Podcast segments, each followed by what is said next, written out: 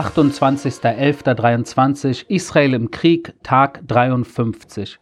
Es herrscht zwar noch Waffenruhe, verlängert wieder, äh, Geiseln für Terroristen und Feuerpause wird fortgesetzt. Wie lange steht noch nicht fest. Jedoch befinden wir uns nach wie vor im Krieg. Zwar in einer Pause, äh, man kann das äh, salopp gesagt wie bei einem Fußballspiel oder ähnlichem äh, betrachten, wo man äh, eine kleine Pause zwischendurch hat, aber demnächst wieder alle aufs Feld gehen werden. Und so ungefähr ist das Gefühl auch hier. Bald sind wir wieder auf dem Feld, weil nach wie vor über 170 Geiseln sich in den Händen der Terroristen befinden. Und unter diesen Geiseln, und das wird nicht oft genug angesprochen, befinden sich nicht nur Juden, darunter Alte und Kinder und Frauen, sondern auch knapp zwei Dutzend Muslime, die aus Israel entführt wurden. Und allgemein das Thema der Muslime, die am 7. Oktober äh, ermordet, äh, misshandelt, äh, äh, verwundet oder entführt wurden, ist ein Thema, was, glaube ich, in den deutschen Medien eigentlich gar nicht thematisiert wurde. Und das zeigt, inwieweit eigentlich es den radikalen Islamisten der Hamas nicht um Jude gegen Araber oder Jude gegen Moslem geht, sondern radikaler Islamismus gegen alle gegen alle. Und ich habe heute auf Social Media auch äh, gepostet äh, das Foto von einer 17-jährigen äh, Muslima namens Aisha, die entführt wurde mit ihrem Vater, mit ihren Brüdern und sich jetzt auch in der Geiselhaft der Terroristen im Gazastreifen befindet. Wie kann man das erklären? Muslime, die andere Muslime aus Israel entführen. Und da kommt natürlich wieder der Vergleich nahe mit dem islamischen Staat, weil auch der islamische Staat als Hauptfeind nicht den Westen äh, vor Augen hatte, sondern auch insbesondere andere Muslime in ihrem ersten und zweiten äh, Kreis um sie herum, die nicht so wollten wie sie. Und das müssen wir uns immer vor Augen halten. Äh, und das ist, glaube ich, sehr, sehr wichtig. Weil die Waffenruhe halt noch herrscht, dachte ich, heute auf ein wichtiges Thema einzugehen. Und das ist auch ein Thema, was in Deutschland ein Stück weit nicht besprochen wird. Und das ist das Thema der palästinensischen Zivilisten im Gazastreifen, die in der Regel als unschuldig äh, äh, betitelt werden.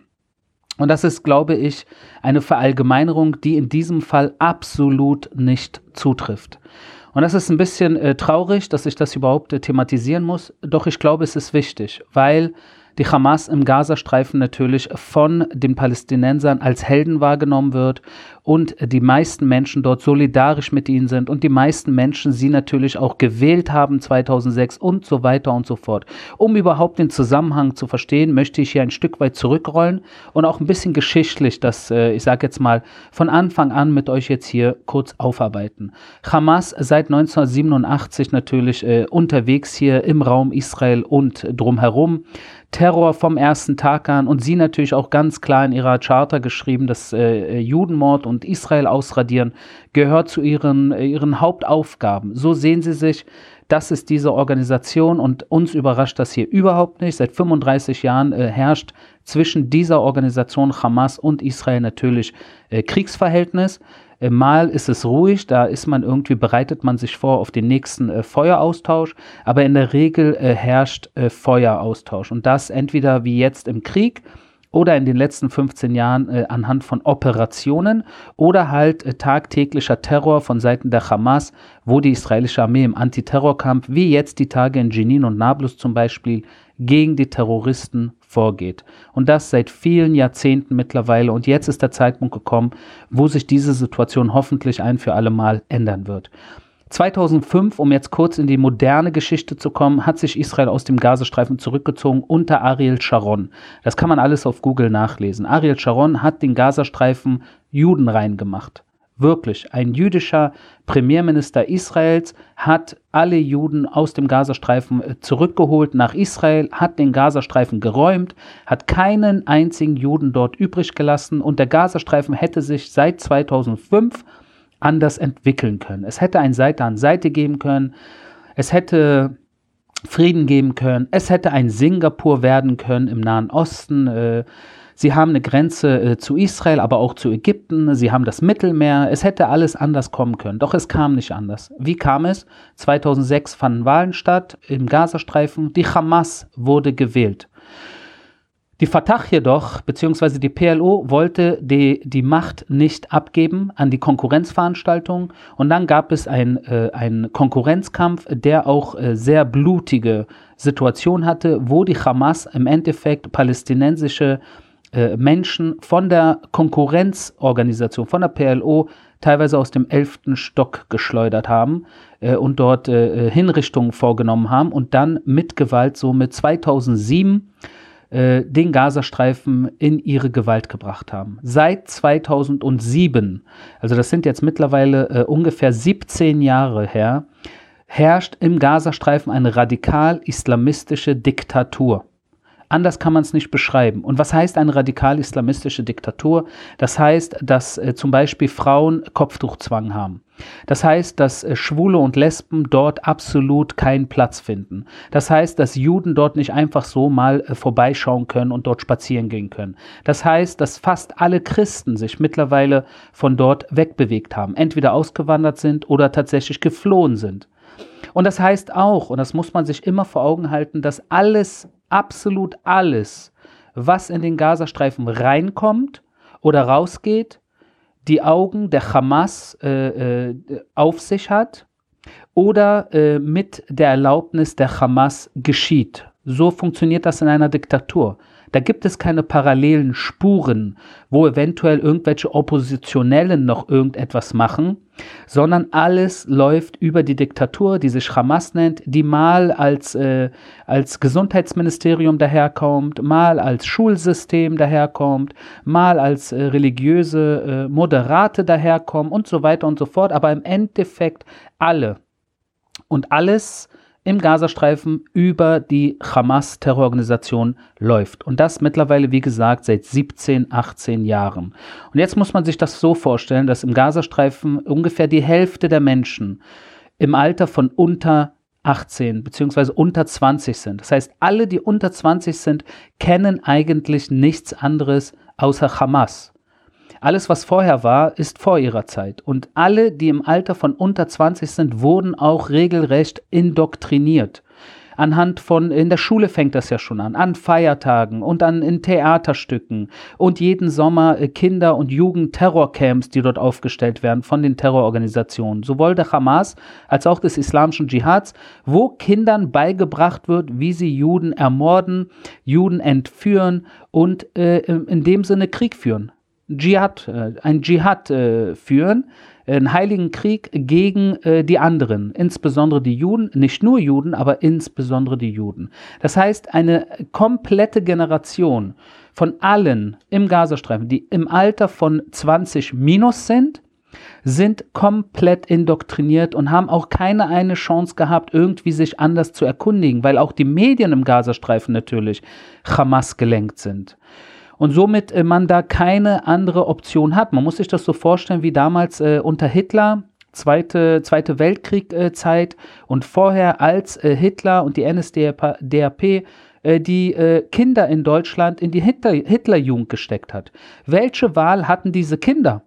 Wenn ein Kind im Alter von zehn in die Hitlerjugend kommt und dort beigebracht bekommt, wie er die Welt zu sehen hat und dass Juden Feind sind und Zigeuner Feind sind und die Amis Feinde sind und die Engländer Feinde sind und wir Deutschen sind alle im Recht und alle anderen sind nur böse, dann glaubt das doch der zehnjährige Deutsche, der in der Hitlerjugend mit seinen Freunden ist und dann natürlich äh, ganzen Einsatz zeigen will, mit seinen Helden zusammenhält. Und die Helden damals waren äh, äh Goebbels und Hitler und Himmler.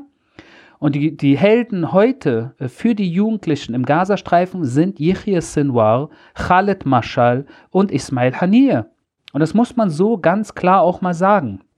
Und wir sehen natürlich auch, dass äh, die Hamas jetzt, seit sie äh, die Macht ergriffen haben dort, immer wieder auch den Krieg sucht. Sie provozieren, sie kümmern sich eigentlich nur um ihre eigene Terrorinfrastruktur innerhalb des Gazastreifens, um dann natürlich für den nächsten Konflikt vorbereitet zu sein. Und wir haben in den letzten 14 Jahren alleine fünf Kriege bzw. Operationen äh, geführt gegen die Hamas und den islamischen Dschihad.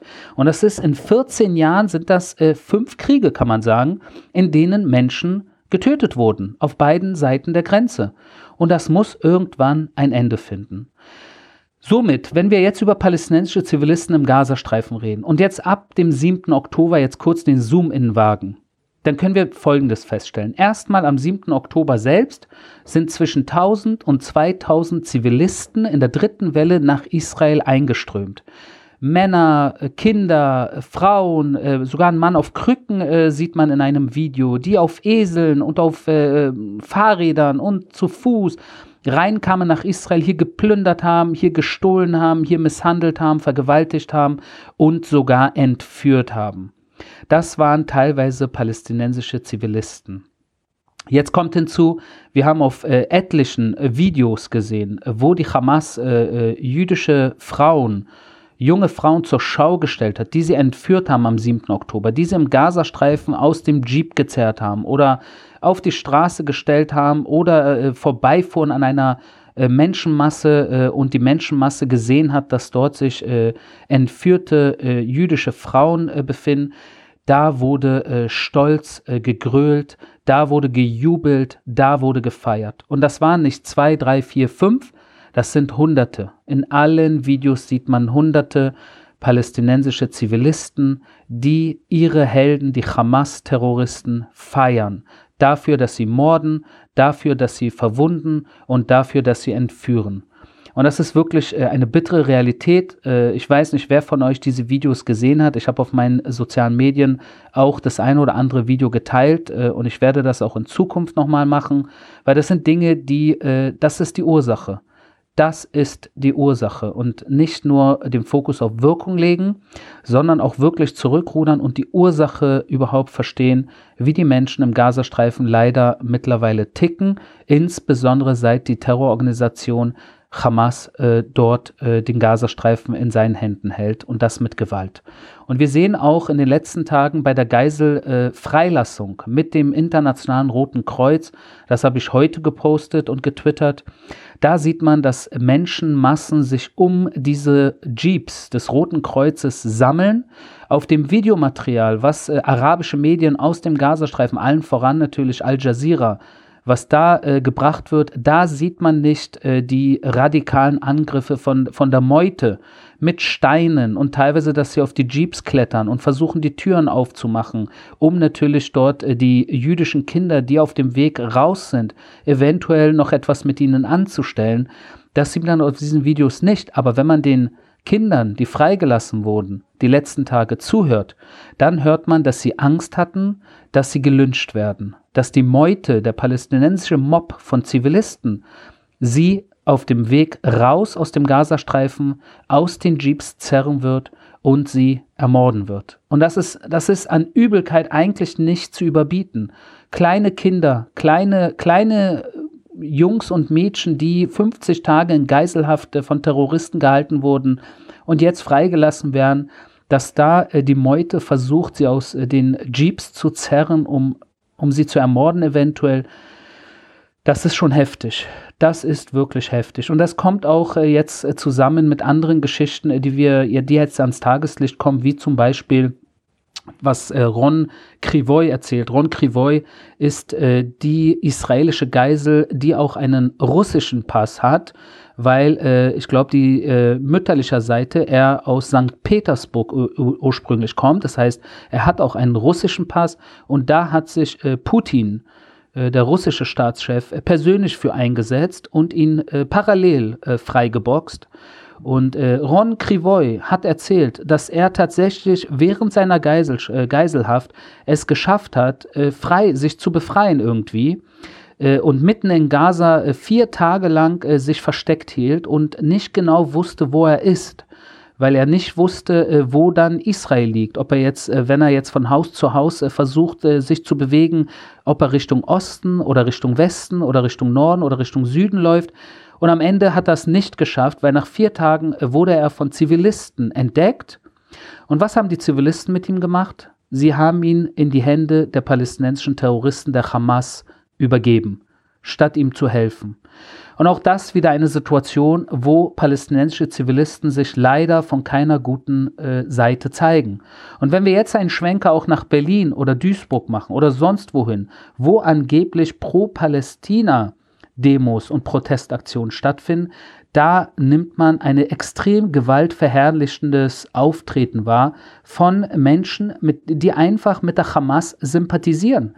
Genau mit dieser radikal-islamistischen Terrororganisation, äh, die ich jetzt schon äh, erklärt habe, von der man weiß, wie sie am 7. Oktober vorgegangen äh, sind.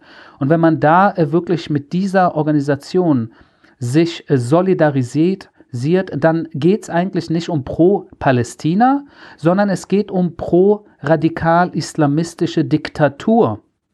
Und die natürlich den Judenmord wünscht. Und das ist genau eine Sache, wo Israel und ich persönlich, Ariel Shalikar, mein ganzes Leben gegenhalten werden. Das muss hier einfach mal ganz klar so gesagt werden, äh, wie ich es gerade gemacht habe. Dennoch, trotz allem, was ich gerade gesagt habe, so auch wie damals Hitler-Deutschland, hat sich nach der Befreiung natürlich äh, von Hitler und den Nationalsozialisten, hat sich Deutschland geändert. Und viele Deutsche haben im Nachhinein begriffen, dass das, was war, falsch war. Daran gibt es überhaupt nichts äh, zu zweifeln. Sehr viele Deutsche haben nach dem äh, Fall äh, Hitlers und der NSDAP, äh, aber durch kriegerische Handlung, weil anders hätte es nicht äh, funktioniert, haben im Nachhinein jetzt sowieso viele Generationen danach, wir sind jetzt vier Generationen danach ungefähr, haben wir natürlich verstanden, was damals war, war falsch. Und ich hoffe, dass auch ein ähnlicher Prozess bei den Palästinensern stattfinden wird, wo hoffentlich in der nächsten Generation oder in der übernächsten Generation irgendwann wirklich äh, sich äh, äh, das klar äh, sein wird, dass äh, Judenmord und Israel von der Landkarte löschen und äh, Hitler-Verherrlichungen und Mein Kampf als, als meistverbreitetes Buch und Terrorcamps für Fünfjährige, wo man lernt, wie man Juden ermordet und so weiter und so fort, dass das falsch ist, weil so erreicht man weder äh, Unabhängigkeit noch Frieden. Das war mein täglicher Kriegsbericht aus Israel. Wir hören uns morgen.